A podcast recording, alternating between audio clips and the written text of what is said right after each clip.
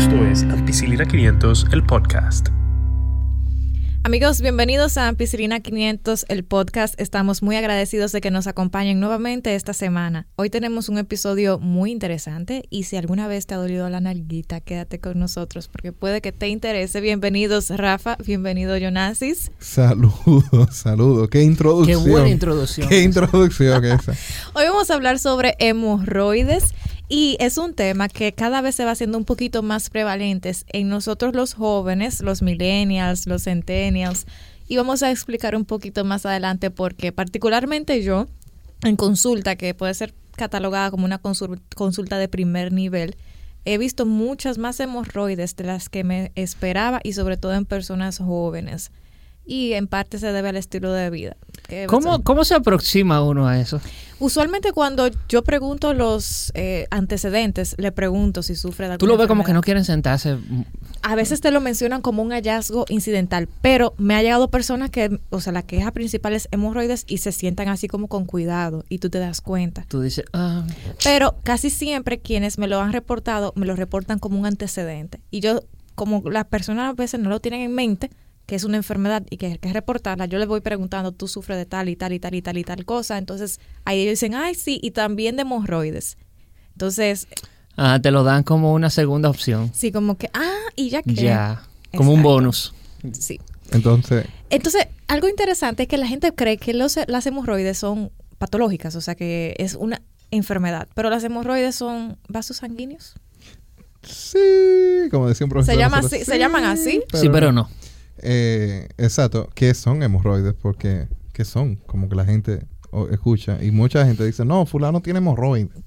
Horroides y, cosas. Pero el asunto es, como dice Catherine, eh, dentro de la estructura anatómica de, nuestro ano, eh, allá abajo, en la nalguita, existen ciertos pliegues y esos pliegues están, pasan va, venas, ¿verdad? Hasta ahí estamos bien, ¿verdad? Vena. Sí, sí, sí. Vena. Sí, profesor. sí, profesor. Es bastante, tiene muchas venas, muchos vasos sanguíneos en esa área.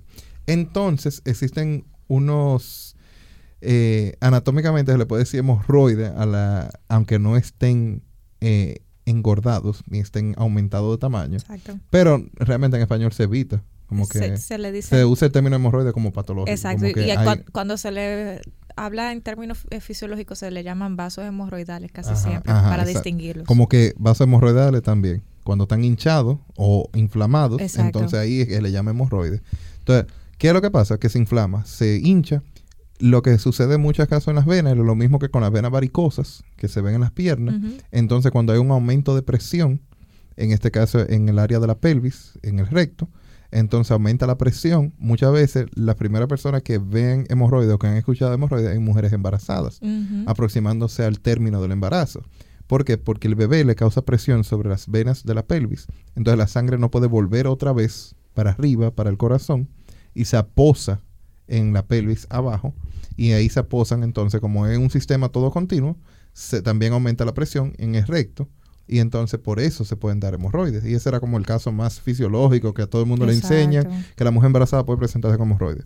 Sin embargo, con las costumbres que tenemos ahora y el tiempo que duramos ahora, que somos más sedentarios los seres humanos, duramos mucho tiempo sentados y también duramos mucho tiempo en el inodoro. ¿Y por qué? Eh, Tú supiste. Yo nunca he entendido eso. Eh, pero sí, han visto estudios que demuestran que las personas duran más tiempo en el inodoro ahora porque utilizan sus eh, dispositivos inteligentes. Y también algunos leen, pero sobre todo... Eh, también hay personas que leen, que es algo que no se, que se, llevan, se llevan su periódico y sus revistas. Ajá, y ahí aprovechaban porque era su momento de paz. En una casa tú tienes tres muchachos. Entonces corriendo y brincando y que yo, que, que yo cuánto. Mm, en el baño es el único momento que tú puedes cerrar una puerta. Eh, sabrán ellos. Entonces. ¿Cómo tendrá que ser esa familia, mano? Bueno. Eh, nosotros no tenemos esas bases para opinar. porque ninguno de nosotros somos padres ni, ni tenemos cría. Pero eh, lo que sucede es que cuando tú duras mucho tiempo sentado, dependiendo de la posición en la que tú estés, siendo la del inodoro la peor, o el toilet, la peor, porque en el centro tú no tienes soporte en el inodoro tú te sientas y hay un orificio en el centro, idealmente, ¿verdad? Porque si, no, si no van a haber otros problemas, pero eh, hay un orificio en el centro. Entonces, ¿qué sucede? Que toda la presión de tu cuerpo queda sobre tus piernas. Ya. Entonces hay personas que logran acalambrarse las piernas cuando tienen mucho tiempo en el inodoro. Cuando se te acalambra la pierna, lo que significa que el nervio está pinzado en el borde del inodoro y se te está acalambrando la pierna. Pero también junto cuando tú pinzas el nervio, algo que pasa mucho más superficial que el nervio eh, son las venas. Por eso te pueden llegar hasta hinchar a los pies. Entonces, cuando tú Mm. coges y cortas esa circulación, asimismo, la sangre se aposa también en la pelvis.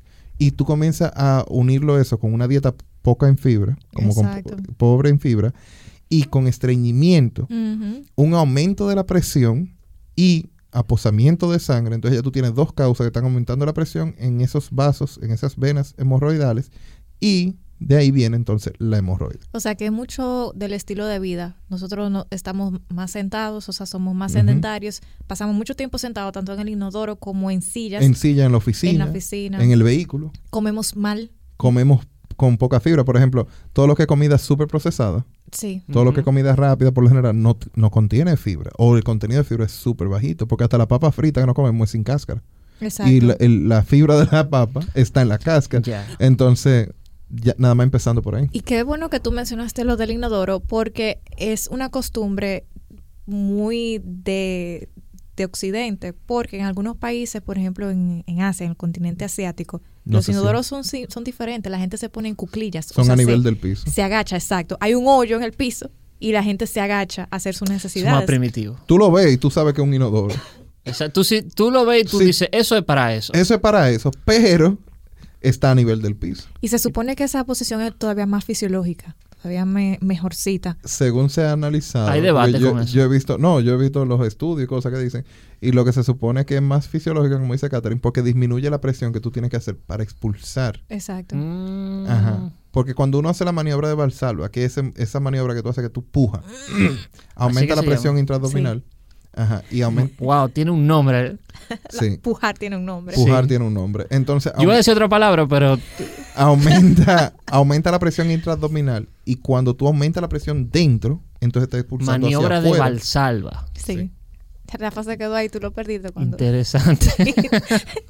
de ahí pa- de ahí es muy importante para diagnosticar muchas Perfecto. situaciones. Sí. Eh, pero entonces cuando tú haces eso, tú pujas, tú haces esa fuerza y hacia dónde va la presión, va hacia abajo, va hacia expulsar. Entonces, combinado con una dieta pobre en fibra, entonces lo que tú estás expulsando es algo deshidratado para no Y que- y que te da detalles. más por ende esfuerzo. hay estreñimiento y cuando tú estás estreñido estás pujando combinando todo eso porque no es, no es un asunto de que yo hago esto me va a dar hemorroides no sino que hemos llegado a un punto como sociedad específicamente aquí en República Dominicana porque uno analiza lo que va viendo acá eh, hemos llegado a un punto en que ya ahora para la población es mucho más propenso desarrollarlo es tanto así que una de las recomendaciones para evitarlo es que no se dure más de tres minutos sentado en el inodoro. Que usted vaya cuando tiene deseo y haga lo que va a hacer Sin el celular. Sin el celular. Exacto, lógicamente sin el celular. Además de que higiene, por favor, señores. Como que... ese es otro tema, pero... yo, eh, no, yo no voy a decir nada porque es que yo realmente no lo entiendo. Eso es un trámite. eso- Un trámite. es una transacción bancaria. Una transacción. Entonces, vaya, fue, terminó. pa- Tú eres de lo que dices, vengo ahora, voy a hacer un depósito. Exacto. Tú- Número dos, rápido. Ah, ok. Y número Si, du- uno si, si dura más de tres minutos es porque hay un problema. Es porque hay un problema. Búsqueme, búsqueme, que hay un, que- que hay un problema. O hay un descontrol excesivo, Excesivo. exacto, o hay o no quiere nada. o sale de tu control. Es algo que se manifiesta Exacto. solo. Ok, entendemos, entendemos. Pero muy bien por ti, entonces. Pero un trámite. Además de que a ti te ayuda, eh, bueno, ya las personas te han visto en fotos, porque la, Ya se Hasta- me reveló, ya hasta revelado. fans tienen estos Se chicos. ya, ya dije que hay un fan club de Los, Rafa. los en- solteritos en del Cibao. No, no sabe. Jonas No. y Rafa. Bueno, eh, Los soiteritos Los de Cibao. Ay, amores. Entonces, eh, ya las personas te han visto a ti, pero tú eres una persona una con, con, con Con textura, textura. eh, que no eres gordo. Ajá. Exacto, tú no eres gordo. Entonces eso te ayuda, porque Ex también una persona... Ex flaco. una persona en exceso de peso o con, con obesidad también es peor porque mayor peso, mayor presión. Y si aumenta la presión, más fácil que se presenten las hemorroides. Es, es todo, todo eso es cierto. Y vamos a hablar un poquito de los síntomas eh, que pueden tener las hemorroides. Dependerá obviamente de si son hemorroides que se, que es internas o externas. van a depender un poquito de los síntomas. A veces hay un, algunos coágulos que se forman, que se llaman hemorroides externas esclerosadas o trombosadas, y se ve un bulto, y se incluso las hemorroides se clasifican. Eh, Del 1 al 4. Exactamente. Algunas, algunas hemorroides no producen un bulto visible ni causan dolor, pero, pero pueden sangrar.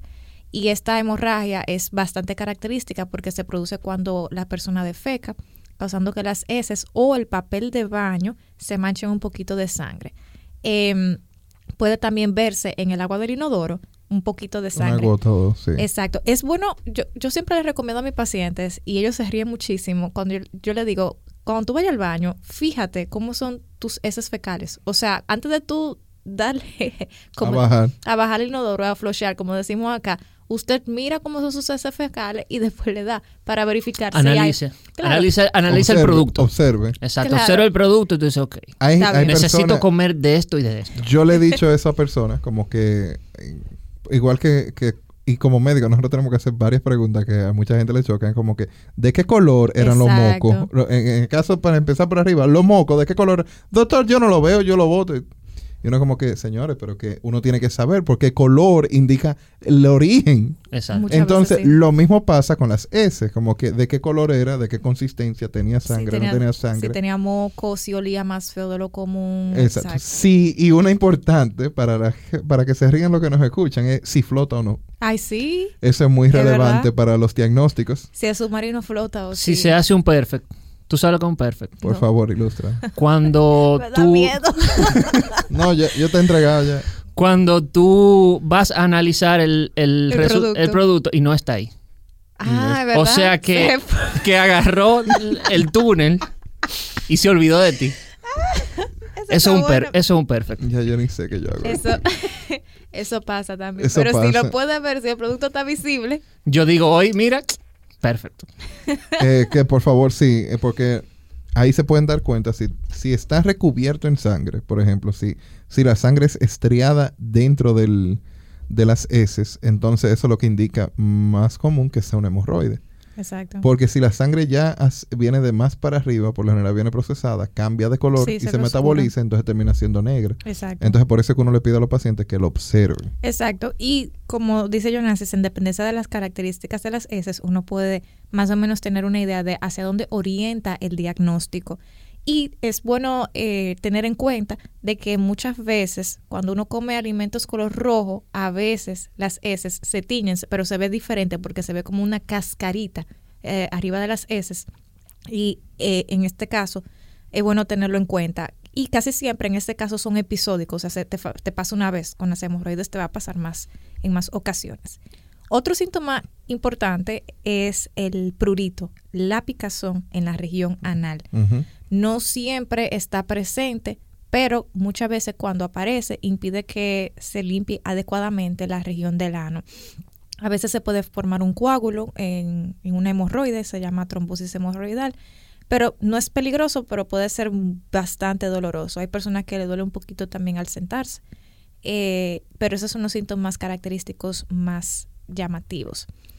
Hay algunos factores de riesgo que, como decía Jonasis, eh, uno que se nos pasó a mencionar, y aparte de la dieta, del sedentarismo, hay que tener cuidado con las relaciones sexuales anales, independientemente de su estilo de vida, de su sexualidad, es un factor de riesgo conocido porque eh, en las relaciones sexuales anales está introduciéndose algo en una cavidad que es de salida usualmente. Entonces, para esto se les recomienda practicar relaciones sexuales anales si así lo desea con lubricante y tener en cuenta de que es un factor de riesgo y que eventualmente le podría pasar a una persona. Exacto, que, que con quien desee o con lo que desee sea con cuidado y paciencia Exactamente. para evitar visitas a la emergencia. claro. Y rimó eso. Eso rimó. Eso rimó. Con cuidado y paciencia para evitar citas a la emergencia. Wow. Apúntalo por ahí. Se dijo en ampicilina. Se dijo en ampicilina, trademark. Hashtag. Registered trademark, trademark gracias. Pero, eh, como dice Catherine, sí, lo, siempre es reducir el trauma al área eh, con lo que sea que se esté manipulando. Entonces, así se pueden evitar eh, disconfort a la larga y problemas de larga duración. Exactamente. Eh, otra, otro factor de riesgo importante es la diarrea crónica o el estreñimiento, o sea, cualquiera de los dos eh, extremos Y la obesidad, como decía Jonasis, en el embarazo puede suceder también. Y la tensión durante la evacuación intestinal mm, es bueno no pujar ni hacer fuerzas.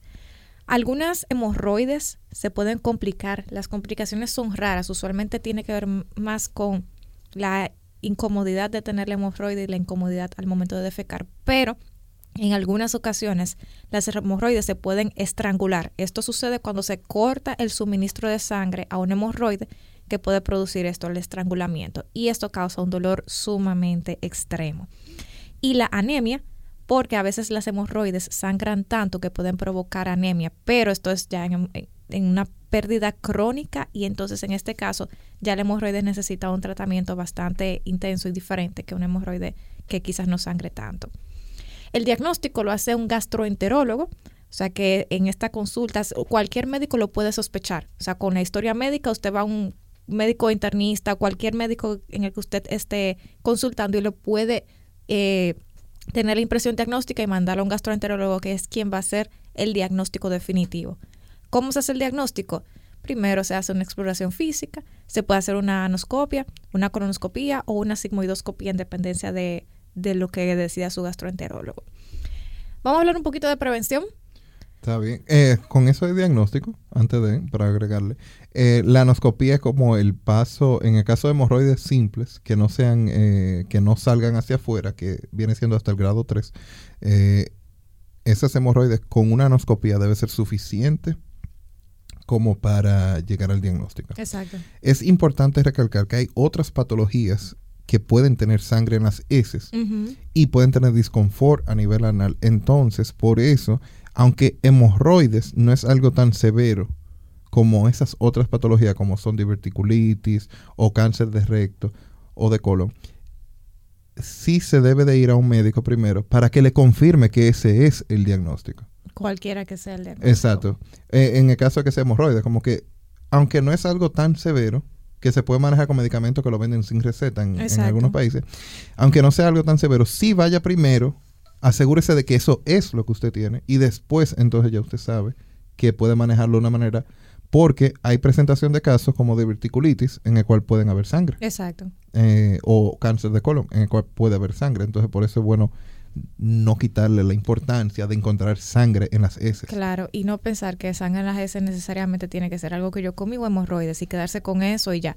Como dice Jonasi, hay que diagnosticarlo. Y una vez usted tenga el diagnóstico, tiene la paz mental de que es eso solamente. Exacto. Las estrategias para prevenir es básicamente tratar de que las heces sean siempre blandas para que se puedan evacuar con facilidad, para que puedan salir bien. Y para prevenirlas, siempre recomendamos consumir alimentos con alto contenido de fibra, consumir más vegetales, frutas y cereales integrales.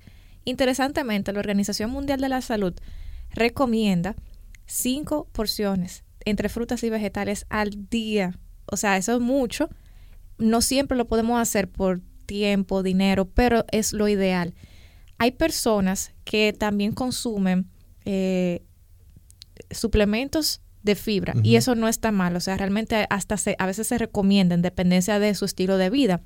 Y de hecho, algunas investigaciones recomiendan eh, consumir entre 20 y 30 gramos de fibra de forma indefinida, o sea, no solamente porque usted tenga hemorroides y tiene que evacuar bien, sino porque los beneficios de la fibra van a ser muchísimo mayores en muchísimos otros aspectos para controlar muchísimas otras condiciones aparte de las hemorroides.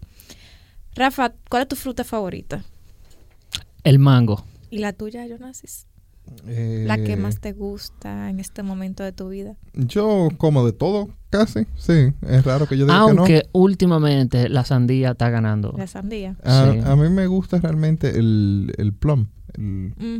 Eh, pero, la ciruela. Pero, pero la fruta, como cuando está en modo fruta, no, deshidratada. exacto. Ajá, como la fruta. Y la, la que es moradita como con rojo, no la que es morado oscura. Esa es muy buena para la, la ciruela es muy buena para para tiene fibra. Éxito, yo sé. También me gusta el kiwi, por si acaso, de que, y la manzana, y la uva. A mí me gusta, sí, lo que sea, como que yo me como... Esa, eso que tú has mencionado, la manzana con la piel, porque la piel usualmente es la que tiene la fibra. Sí, que la gente ñoña la voy pelando, yo no sé por qué. O sea, yo no... Yo me la como así, como... Ajá, como que cuando tú masticas, ese, ese pop, ese... Eso como es que te gusta, digo yo. los dátiles, los guineos, las uvas, las eh, el, la que viene de la, uva. La, que viene de la uva, la pasa. La, pasa. la piña, las fresas, son alimentos que son ricos en fibras, igual sus jugos, pero los jugos consumidos frescos en ese mismo momento, brócoli, espárragos, habichuelas, las La habichuela tiene mucha, mucha fibra. La, la habichuela cocinada, la habichuela roja. Espinacas, zucchini, eh, la, batata. De los otros colores? Eh, la de los otros colores tiene también, pero el estudio que yo leí hablaba del arroz. El, el, la, el, ay, que, bueno, no, déjame pasar al otro. alimento, pero... Lechuga. lo que pasa es que lo estoy viendo en inglés, entonces como que se me va la guagua a veces.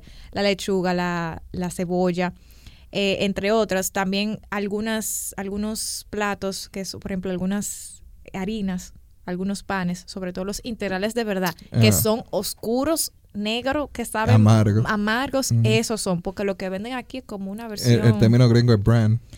Exacto. brand, que, que, es no procesado, como que harina de trigo no procesada. Porque si ustedes leen la, la harina de trigo, wow, la harina de trigo blanca que uno compra normalmente dice enriquecida y procesada. Sí, exacto. Entonces, cuando se habla de que tenga fibra, por lo general, una, un, rule of thumb, una regla generalizada, es que si tiene cáscara y la cáscara se come, la fibra por lo general está en la, en la cáscara. Porque la fruta en sí, aunque tiene fibra, por ejemplo, la, naranja, usted no se va a comer la cáscara. ni, el, ni el gajo, como dicen tampoco, que es lo blanco. Entonces, lo de adentro ahí se limita. Pero en el caso de la manzana, las uvas es en la cáscara que tiene la fibra. Entonces, tienen una porción dentro de, pero usted comprar un jugo procesado no le va a sustituir la dosis de fibra que. Exactamente. Y realmente para lo que aporta un jugo, mejor uno se compraría un suplemento de fibra, de esos comerciales. Sí. Si no es fresco, por Pero yo, como que en lo personal, yo trato de evitar recomendar los suplementos. Porque si alguien como que puede disponer para comprar suplementos para cada cosa que necesita, quizás deba de revalorar su dieta. No, pero por supuesto. Que pase por el frutero. Lo ideal, lo ideal es, es, ir a la fuente original siempre que se pueda. Sí, sí, pero que yo, eh, es un tema aparte, eh, y ya le vamos a agregar un ching aquí, es un tema aparte, y es que si tú necesitas suplementar vitamina C, fibra, eh, vitamina E, etcétera, quizás lo que debes de hacer es revalorar tu dieta. Tu dieta, por supuesto. Y tratar de incorporar esos mismos nutrientes que estás deficiente, esos mismos nutrientes, incorporarlo en tu día a día. Claro. Quizás consumir, entonces en vez de averiguar de que, ah, porque es muy fácil no decir, ah, yo me tomo una cucharada de esta, ya estoy listo. Es mejor que quizás, porque entonces consumiendo más vitamina E o vitamina K, entonces también va a consumir más fibra, porque la vitamina K abunda en los alimentos verdes. Claro. Y, forra y, forraje, como la lechuga y el repollo. Claro, tú te... Entonces ahí tú te equilibras, porque si tienes una dieta balanceada, no necesitas suplementarte, por supuesto, y te, te beneficias de los demás eh, micronutrientes que puede tener ese alimento, totalmente de acuerdo. Entonces, básicamente es comer alimentos con alto contenido de fibra, beber mucho líquido, tomar suficiente agua en un, en un día. Por supuesto que si usted no toma agua, esas heces no van a tener de dónde... Se deshidrata porque el colon es el que absorbe. Exactamente. Eh, cuando vayamos al baño, no hacer fuerza, o sea, no pujar, tratar de no pujar y, como decía Jonas, ir al baño tan pronto usted sienta la necesidad. Idealmente, no importa dónde usted se encuentre, aunque a uno le da como medio vergüencita ir en otros sitios, pero... Que, que tiene que ser en la casa. Pero tú sabes, eso es cultural. Sí. Como que en mi casa. Sabes, tú sabes que si, uno, si uno se acostumbra, hablando de eso de la cultura, eh, y trata de acostumbrar a su cuerpo, el momento ideal es hacerlo en la mañana, que es el momento donde hay más tránsito intestinal. Y ahí, si usted eh, sale de eso, entonces probablemente ya no le vuelva a dar un poco. Y si toma café, tú sabes que después que tú tomas café de 20 a 30 minutos, ya tú tienes deseo de ir porque el café procinético te, te, incentiva a ir al...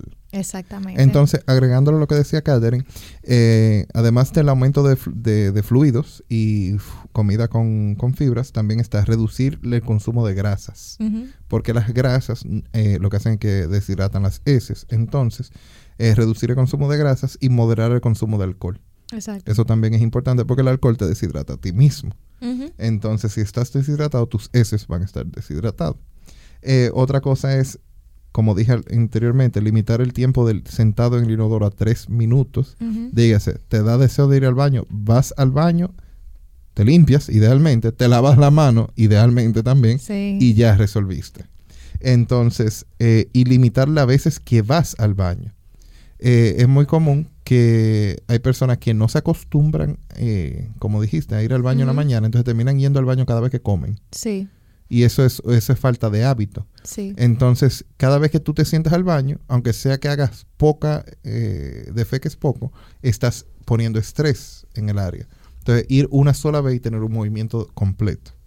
Muy, eh, muy importante en relación a eso que tú dijiste. Entonces, aparte de pasar poco tiempo sentado en el baño, pasar poco tiempo, bueno, tratar de pararse un poquito más, de no durar tanto tiempo de manera continua sentado, porque aunque usted tenga un trabajo que quizá lo limite a una computadora o a, estar sentado, cada hora o cada dos horas uno se puede parar, estirar las piernas, que eso mejora un poquito la circulación y pone menos peso, entonces menos presión en, esas venas. Sí, y, también evitar la presión, que era la, que seguía. Exacto. Entonces, con eso de las personas que trabajan en oficina, porque uno habla y critica y cosas, pero también tenemos que darle solución a la gente. Claro. Entonces, por eso nos escuchan. Entonces, una cosa es, si usted trabaja en una oficina, usted tiene su ropa formal, muy bien, muy elegante y todo. El ejercicio primordial para aumentar el retorno venoso es hacer cuclillas que es la punta de los pies y levantarse con la punta de los pies, como, como, eh, como que tú te, te paras en punta de pie y aprieta la pantorrilla. Ponerse de puntilla. Hacer pantorrilla, como dicen en el gimnasio. Entonces, si usted está en su oficina, usted puede agarrar de su escritorio y puede hacer 10. Y eso no le quita mucho tiempo. Usted se para, hace 10 y sigue. A la hora vuelve y se para y hace 10 más. Con eso tú estás, porque la pantorrilla se dicen que es el segundo corazón del cuerpo.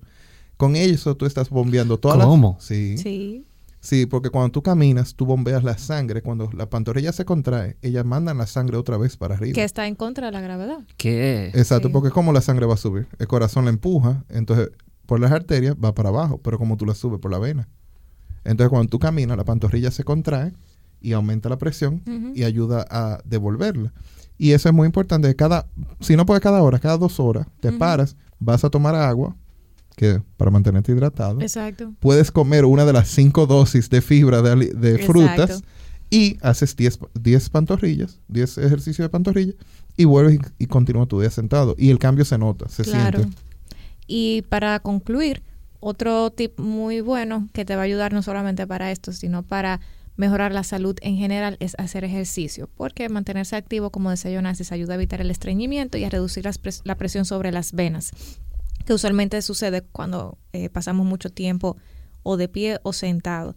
Y el ejercicio también, si estás en sobrepeso, que es un factor de riesgo en obesidad, te puede ayudar a bajar de peso. Entonces ahí eliminas uno de los factores que estábamos hablando al principio.